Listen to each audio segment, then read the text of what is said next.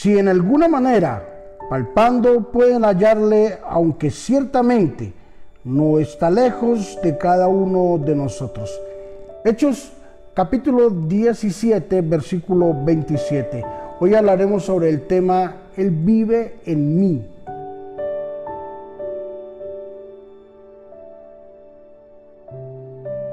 Él vive en mí. Qué convicción más grande que el ser humano debe de tener. Sabes que la soledad y la tristeza golpean de continuo en nuestro corazón.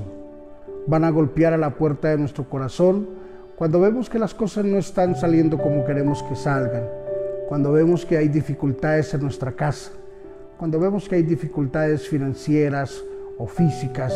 Siempre preguntamos, ¿Será que Cristo vive en mí? ¿Será que yo sí estoy haciendo lo correcto y la voluntad de Dios?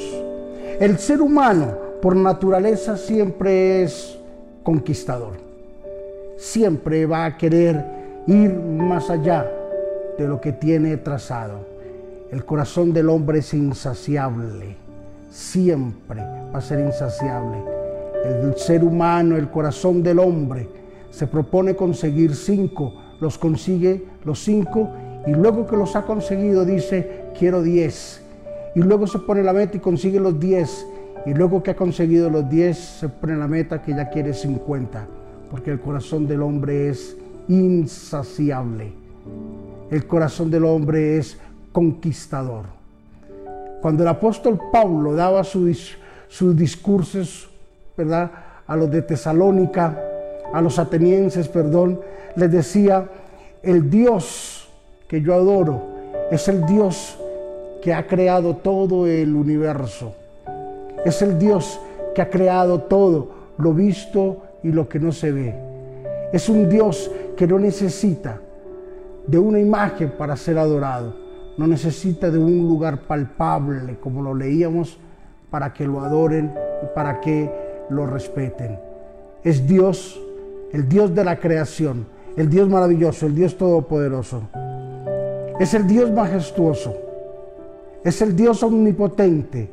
Y comenzó a darle todas las mejores palabras que el apóstol Pablo podía tener para describir la grandeza de nuestro buen Dios. Y al final del camino poder decir, ese Dios, creador del universo, creador de todo lo que existe, está dentro de nosotros. Hoy yo quiero decirte en este día, tenemos algo poderoso dentro de nosotros, más poderoso que una bomba atómica, más poderoso que la sabiduría de cualquier persona. Tenemos algo más poderoso que el dinero, que el oro y la plata del mundo. Tenemos al Espíritu Santo de Dios. Tenemos el poder de Jesús dentro de nosotros. Jesús vive dentro de mí. Jesús vive dentro de ti. Jesús vive dentro de aquella persona que tienes a tu lado, humilde, sencilla, el cual de repente para ti es imposible que Él viva ahí, pero ahí vive Jesús.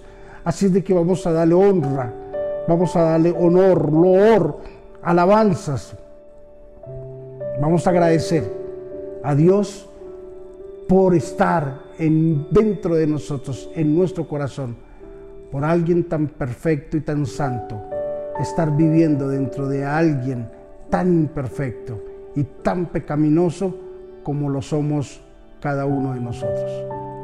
Padre, bendecimos en este día este devocional y todas las personas que lo están escuchando. Gracias por ellos yo hoy, Señor, me tomo el tiempo para bendecir la vida de ellos y para declarar, Señor Jesús, de que estamos agradecidos en un mismo sentir, Señor. En un mismo sentir estamos agradecidos, Padre, por vivir de nosotros. Gracias por esta oportunidad tan grande, tan linda y tan maravillosa que tú nos das de poder hoy, Señor, entenderlo con evidencias propias de que tú vives dentro de nosotros.